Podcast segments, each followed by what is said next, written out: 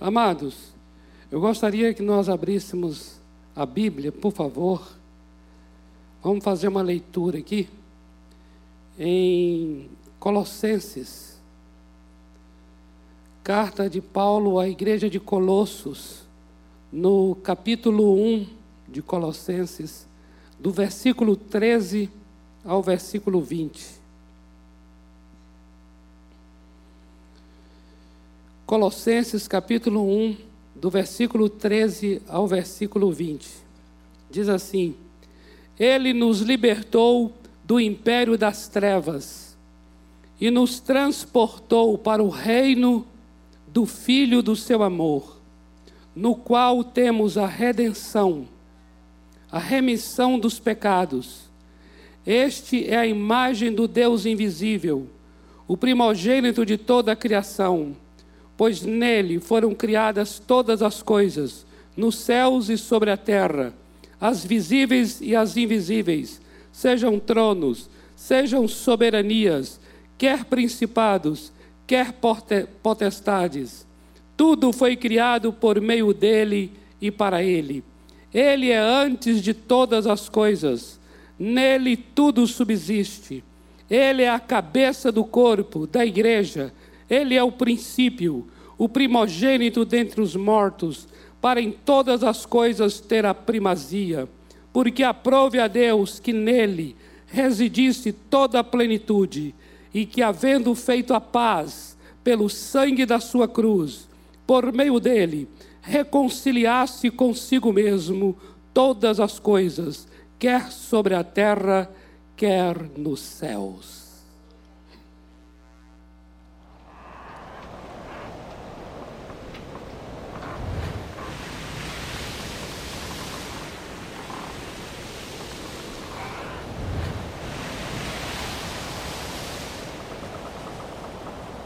O Senhor me arrebatou. O Espírito de Deus me levou até uma planície aberta, coberta de ossos. Ele me fez passar em volta e pelo meio deles, um monte de ossos. Havia ossos espalhados por todo lugar, ossos secos, alvejados pelo sol.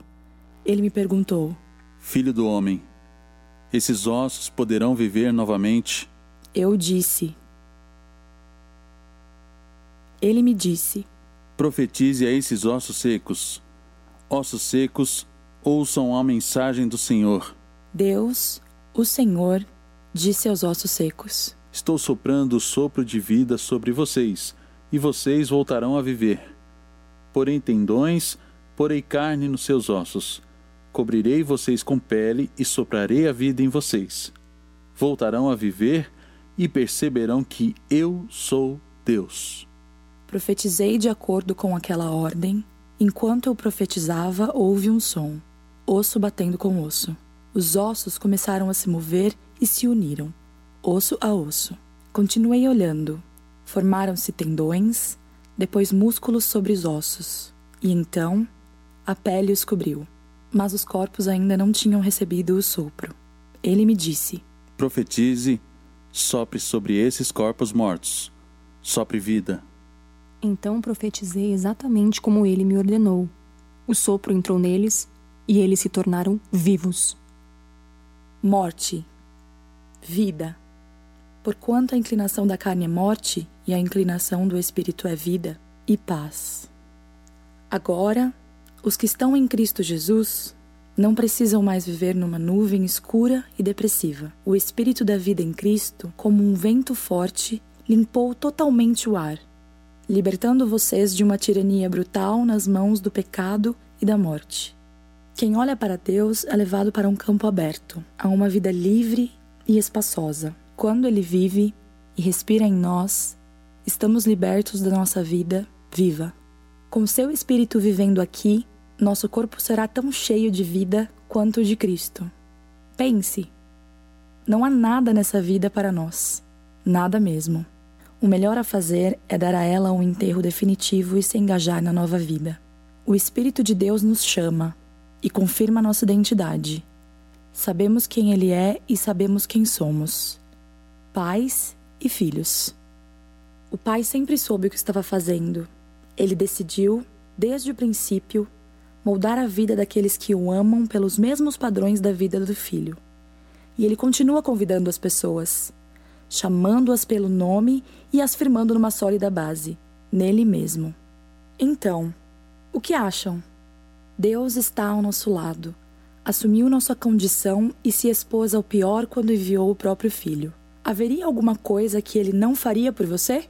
Nem problemas, nem tempos difíceis, nem ódio, nem fome, nem desamparo, nem ameaças de poderosos, nem punhaladas nas costas, nem mesmo os piores pecados. Nada disso nos intimida, porque Jesus nos ama. Estou convencido de que nada, vivo ou morto, angelical ou demoníaco, atual ou futuro, alto ou baixo, pensável ou impensável, absolutamente nada pode se intrometer entre nós e o amor de Deus, porque Ele é o próprio amor. Ele é antes da formação do sol e das estrelas. Ele é antes que houvesse dia e noite. Ele é antes do mar separar-se da terra. Ele é o pão da vida antes que o fruto da morte existisse. Ele é a luz do mundo antes das trevas possuírem a humanidade. Ele é a porta de chegada à casa do Pai depois de um caminho de lutas e decepções. Ele é o bom pastor, antes da existência do lobo devorador. Ele é a ressurreição e a vida, antes da cova e da sepultura. Ele é o caminho certo antes da perdição e do engano. Ele é a verdade antes da mentira e da armadilha. Ele é o guia no Egito libertando seu povo da escravidão. Ele é a voz no Moriá, substituindo o cordeiro do sacrifício. Ele é o sacrifício na cruz, ao oferecer a sua vida. Ele é ativo na história da humanidade. Ele simplesmente é. E porque ele é, ele também está. Ele está nos teus sonhos impossíveis, tornando-os alcançáveis. Ele está nos seus pesadelos, dissipando toda a dor, ele está nas suas noites mal dormidas, no teu cansaço, no teu estresse. Ele está nas vozes motivadoras do teu dia a dia. Ele está no antirretroviral te mantendo em vida. Está na perda da dor de um ente querido. Está no choro, no riso, na ansiedade e na angústia. Ele está no seu passado visitando a dor da rejeição. Está no seu coração plantando a semente do perdão. Está na porta esperando o dia do arrependimento e do abraço. Ele está pronto para te restaurar das drogas, do fumo e de tudo que te destrói. Ele está com você nesse exato momento, limpando os resquícios do pecado, porque Ele é um Pai de amor. E é nele que você existe, respira e se move. Ele é tudo que você precisa para viver.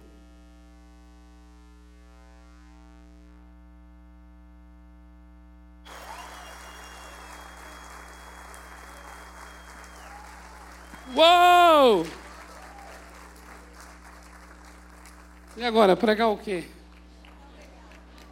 Pregar o quê?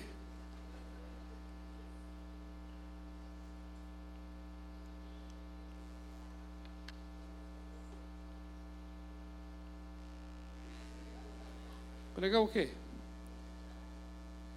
Ei, Calore. E agora?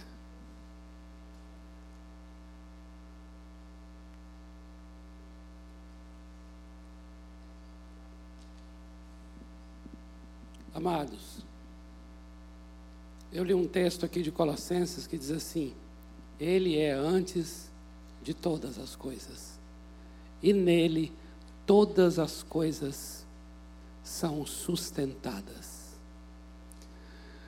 Amados irmãos, para mim, o que é mais extraordinário e diferenciado no Evangelho do Senhor Jesus é quem Ele é. Tudo o que Ele fez e tudo o que Ele ensinou tem a ver com quem Ele é. Se Ele não fosse quem fosse, não faria sentido que Ele viesse a ensinar ou o que viesse a fazer. Eu quero dizer uma coisa a vocês. tem muitos, muitas religiões que ensinam de modo semelhante àquilo que o Senhor Jesus ensina. De certa forma, podemos dizer que não é no ensino que está a grande diferença. Tem muitos líderes religiosos que até já fizeram obras semelhantes. Profetas de Deus fizeram obras milagrosas, semelhantes às que o Senhor Jesus fez. Então eu posso também, de alguma forma, dizer que não é no que ele fez que está a grande diferença. Para mim, tudo o que ele fez e tudo o que ele ensinou está diretamente vinculado e ligado, entranhavelmente ligado a quem Ele é. Eu só vou poder compreender o que Ele diz se eu tiver a revelação de quem Ele é. É naquilo que Ele é que faz sentido o que Ele ensinou. É naquilo que Ele é que faz sentido o que Ele realizou. O apóstolo João, diferente dos outros evangelhos, apresenta esse ele é de uma maneira tão linda quando traz o eu sou. Eu sou a ressurreição e a vida. Ele ressuscita Lázaro numa obra que ele fez para anunciar quem ele é. Eu sou a ressurreição. Ele multiplica pães, um ato que ele fez para anunciar quem ele é. Eu sou o pão da vida. Ele cura um cego, um ato milagroso que ele realizou para anunciar quem ele é. Eu sou a luz do mundo. Olha que tremendo ele ressuscita para anunciar que ele é a ressurreição. Ele cura o cego para anunciar que ele é que é a luz. Ele multiplica os pães para anunciar que ele é o pão da vida. Isso já mostra para nós que o que para Deus, o que mais pesa e importa, não são os atos milagrosos realizados, mas o que esses atos estão anunciando. Estão anunciando que Ele é. Eu sou o caminho, a verdade e a vida. É assim que ele declara. Ele não diz, eu tenho um caminho para você andar. Não. Ele não tem uma doutrina para a gente seguir. Ele é a doutrina. Ele não é tão somente aquilo que nós hoje podemos entender como um mestre que veio para nos ensinar um caminho bom. Não, ele é bom e ele é o caminho. Ele não anuncia simplesmente uma verdade plausível, ele é a verdade. Tudo aquilo que ele mesmo ensinou no Evangelho de Mateus, ele é no Evangelho de João. Por isso o apóstolo Paulo fala algo muito, muito. O apóstolo Paulo, uma pessoa que entendeu, ele teve a revelação de que Jesus era o valor, era o princípio, era o ensinamento, era a própria doutrina, era a própria verdade. Tanto é que Paulo, em Colossenses 2, vai dizer assim no verso 7: andai nele. Não é uma questão de ande pelo caminho que ele aponta. Não, amados. É andar nele, porque ele é o caminho que aponta. O Senhor Jesus não é a apenas uma pessoa que mostra por onde eu tenho que andar. Ele é aquele que se mostra em quem eu devo andar. Ele não é tão somente o professor que me dá uma aula sobre uma conduta boa que eu deva ter, mas ele é aquele em quem, em quem eu consigo ter uma conduta boa. Ele é o professor que me deu a aula e depois se tornou espírito e entrou no aluno para que somente nele o aluno pudesse andar segundo o que ele ensinou. Não é tão somente apreender, mas é se assemelhar. Transformação na Bíblia não é uma questão de aprendizado e de conhecimento. Transformação na Bíblia é uma questão de conformação à imagem dele. Transformação na Bíblia é nos assemelharmos a quem ele é. Por isso é que o apóstolo Paulo escreve em 2 Coríntios 3,18: Todos nós agora, com o rosto descoberto, contemplando como no espelho a glória do Senhor, nós vamos sendo transformados de glória em glória na mesma imagem dele, pelo seu Espírito que ele nos enviou. O Espírito Santo nos foi enviado para que nós tenhamos uma experiência de assemelhamento, em que eu me torno na mesma imagem que ele é porque transformação não é eu me tornando uma pessoa melhor. Transformação bíblica é eu me tornando semelhante ao Senhor Jesus Cristo. Ele se tornou quem eu necessito. Ele se tornou o que eu necessito.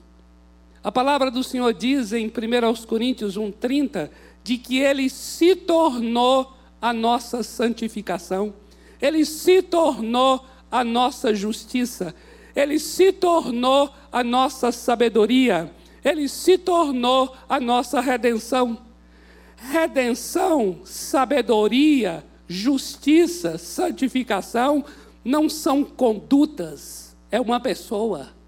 Ele se torna santificação, ele se torna justiça Enquanto as demais religiões ensinam valores abstratos, o Evangelho ensina a pessoa de Deus encarnada em Cristo Jesus.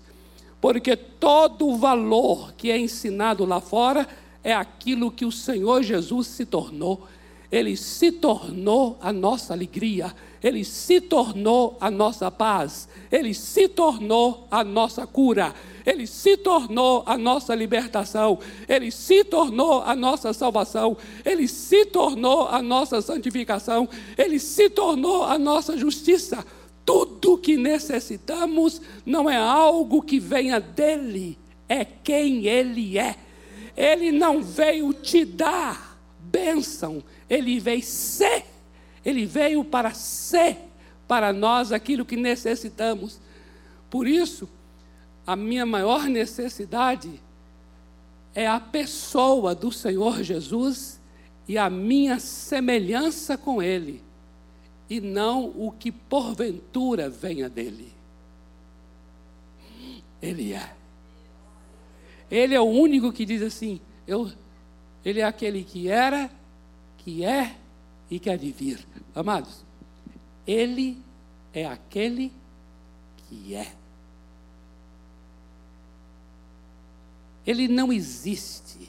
Quem existe sou eu e você. Ele é. Existência é uma coisa para nós. Ele não existe, ele é. Aquele que é se tornou carne e habitou entre nós. O fato dele ter se tornado carne e habitado entre nós nos deu a falsa ilusão de achar que estamos diante de tão somente um ser humano nascido em Belém. do ventre de Maria. Lê do engano, porque ele é antes de Belém, antes de Maria, antes de Abraão, eu sou, disse o Senhor Jesus.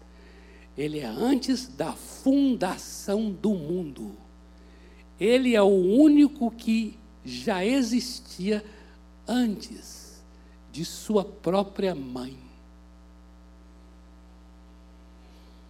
Porque ele é o criador da mãe.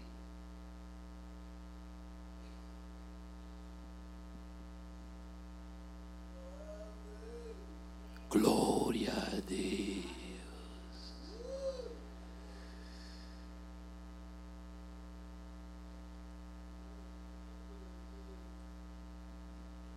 Ele é. Amados, o que eu mais admiro no Evangelho do Senhor Jesus Cristo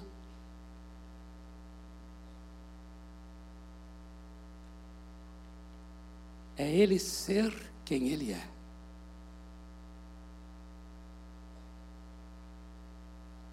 Aquele para quem convergem todas as coisas, tanto as do céu quanto as da terra.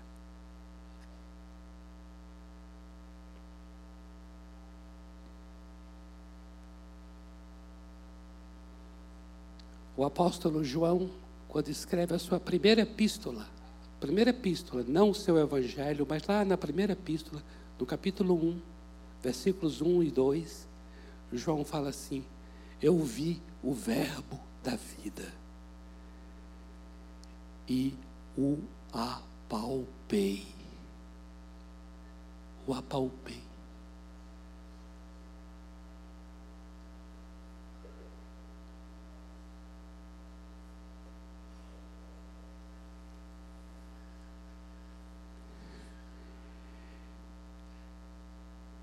João sabia que estava diante de uma pessoa que, apesar de ser carne e osso, igual ele, João, ele sabia que ali era Deus encarnado. João sabia que aquele ali era o Logos, o Verbo, a palavra, a palavra, a palavra. Então, quando eu digo assim, apalpei, é porque João, olha só, é assim. Amados, é assim, olha só. A gente fala assim, a palavra amor. Precisamos de mais amor. Amor. O que, que é amor? Amor é considerado um, um, um, um valor abstrato, abstrato amor. Você já pegou em amor? Você já pegou? Observa, eu vou falar a palavra amor aqui e você vai procurar ver se você consegue. Olha, amor. Eu falei a palavra amor, a palavra amor saiu daqui, ó. Amor. Aí você consegue pegar na palavra amor? Não consegue. Palavras são abstratas, é algo que está saindo aqui, são sons, são sons. A palavra, a palavra. Aí sabe o que diz o Evangelho de João? A palavra se fez carne e habitou. Isso quer dizer então que agora a palavra amor, ela se fez carne. Então João diz assim: Eu apalpei o Verbo, eu apalpei. Então é como se tivesse segurado no amor. Você entende segurar no amor? Assim, o, o amor agora tem assim esse apalpei é tão interessante. Sabe como se.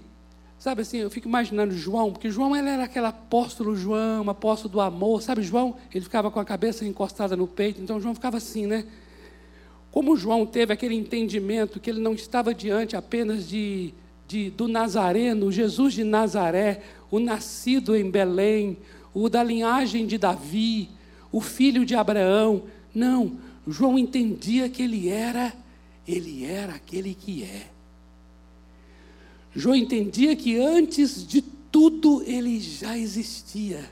Olha o que João vai escrever. João vai escrever assim: Ele é o Verbo, o Verbo estava com Deus, o Verbo era Deus, e tudo que existe hoje existe por causa dele, e sem ele nada do que existe existiria. Observa, isso é João escrevendo. Agora, observa agora. João agora está diante dele ali, e ele sabe que não é meramente um ser humano, não é meramente um nazareno, não é meramente um homem de Belém. E aí João chega assim. Eu fico pensando em João aqui, ele teve esse entendimento que ele estava diante da palavra, a palavra abstrata, a palavra que é abstrata é igual à palavra amor, que é tão abstrata, mas ali estava encarnada, a palavra se fez carne, então estava ali. E aí João chega assim e toca. Aí, até talvez o Senhor Jesus olha para ele assim, e João chega aí. Uau! Eu estou pegando na paz. Eu estou tocando a paz. A paz. Entende? Isso mudou toda a forma de conhecer. Isso mudou toda a forma de entender as coisas, amados. O Evangelho trouxe uma outra forma de compreensão e de entendimento. O entendimento não é simplesmente assim: você vai num lugar, como este local aqui, alguém ensina sobre princípios bons para a vida, você aprende e vai para casa tentar viver, praticar de alguma forma esses princípios. Não. O Evangelho trouxe uma forma diferente de pedagogia. Agora, os princípios se fizeram carne. A palavra se fez carne. Então agora não é ir para casa com o que você aprendeu. Agora é o Senhor Jesus Cristo em você. Agora é, se você recebeu a Cristo, andai nele. Agora é quem Ele é.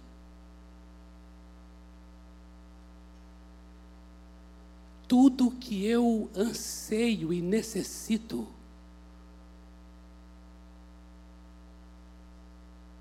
É o que o Senhor é.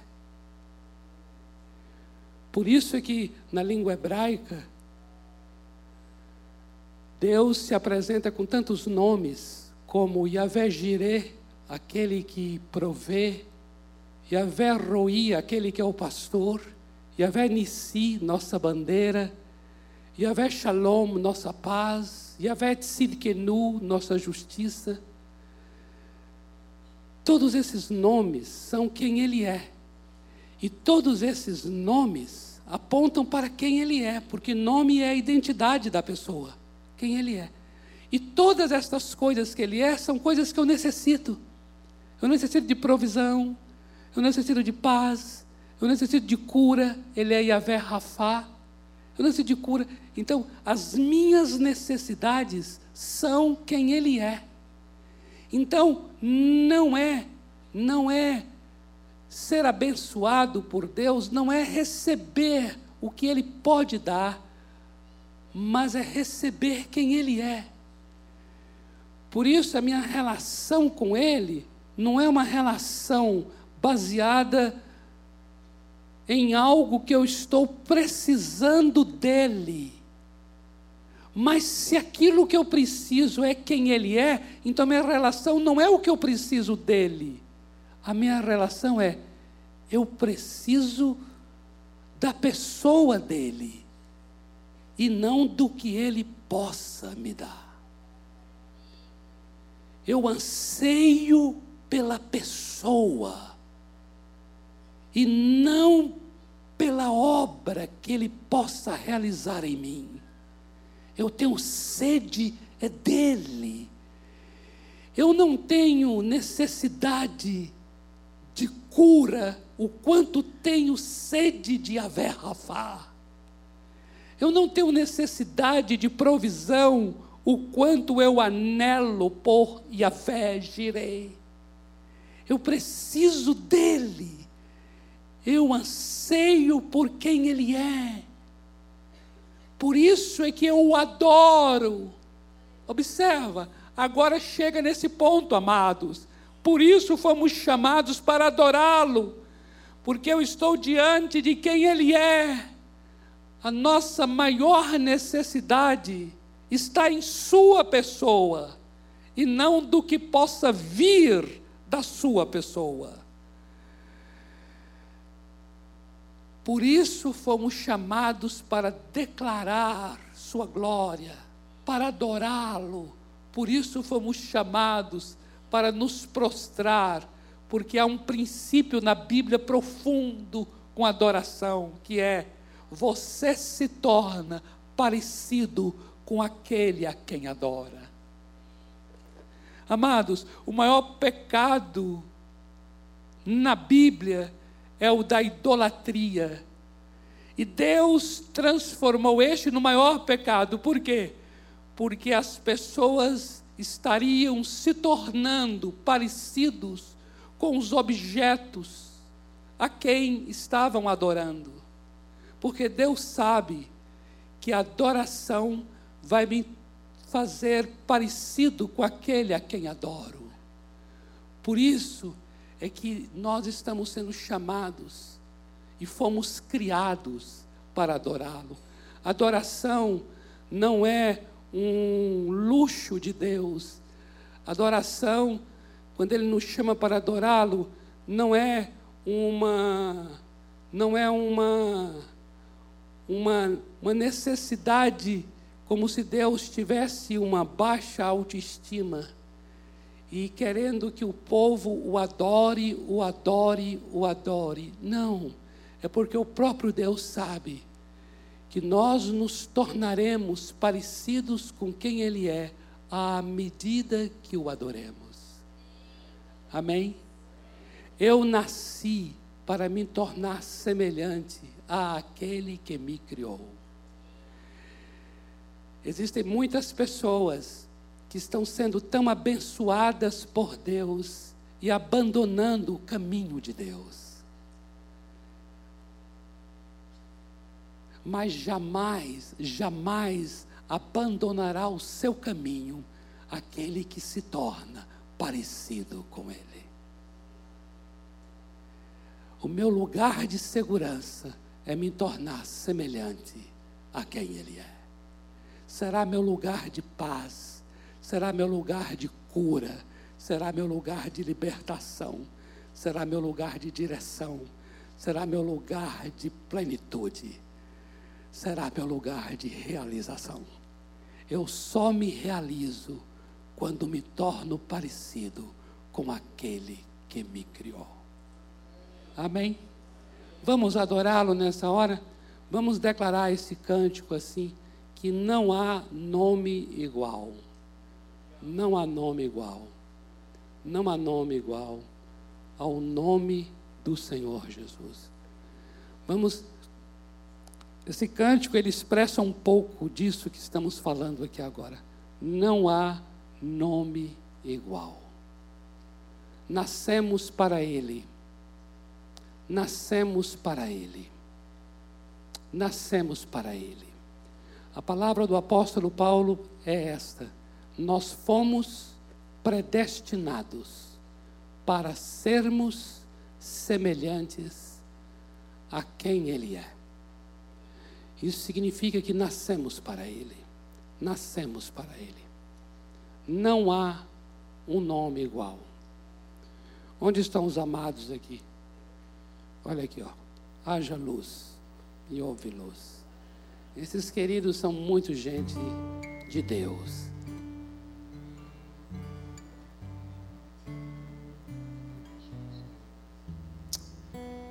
Eu quero que você tenha essa experiência linda de ver que sua maior necessidade está em quem Ele é e não no que Ele possa fazer ou te dar. Minha maior necessidade está em quem Tu és. O salmista ele entendia isso.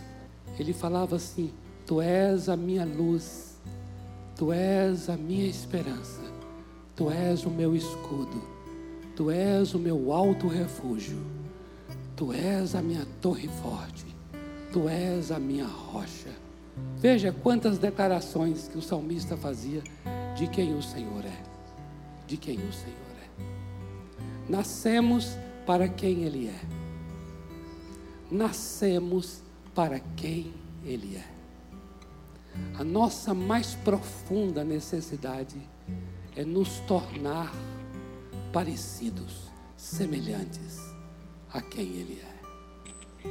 Eu não quero que você seja uma pessoa tão somente abençoada, abençoada, abençoada, e no final você se sentir ainda vazio, se sentir ainda que parece que não não não está não tá, não tá realizado, aquela sensação final assim de que não está realizado, mesmo sendo tão abençoado. Isso é possível? É possível é porque recebemos muito do que Ele possa nos dar, mas não estamos experimentando o que Ele pode ser em nós. Eu quero me tornar quem Ele é. Você sabia que foi por isso que Ele falou assim: negue-se a si, humilhe-se a si, esvazie-se de si. Veja que esse si, si, si, ele está pedindo que esse si, si, si saia.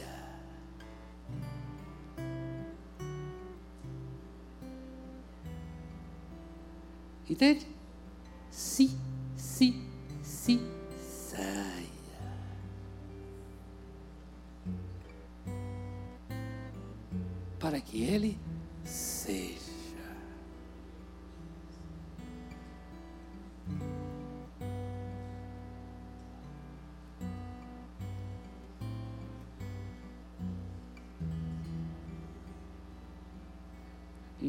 não nos relacionamos com valores cristãos. Nós nos relacionamos com quem Ele é. Não há nome igual. Aleluia.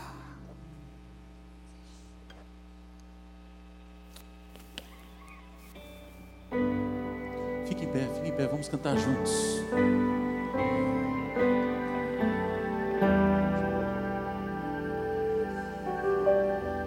Cante. Não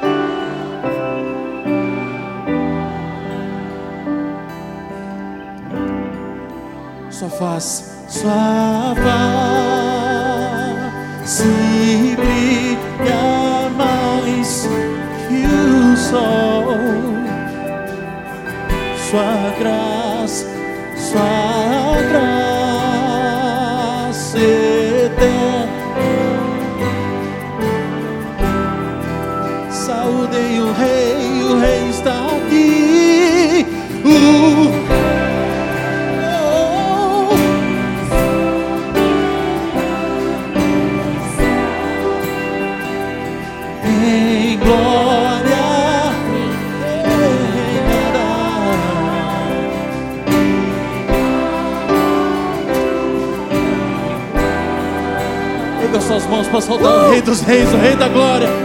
E...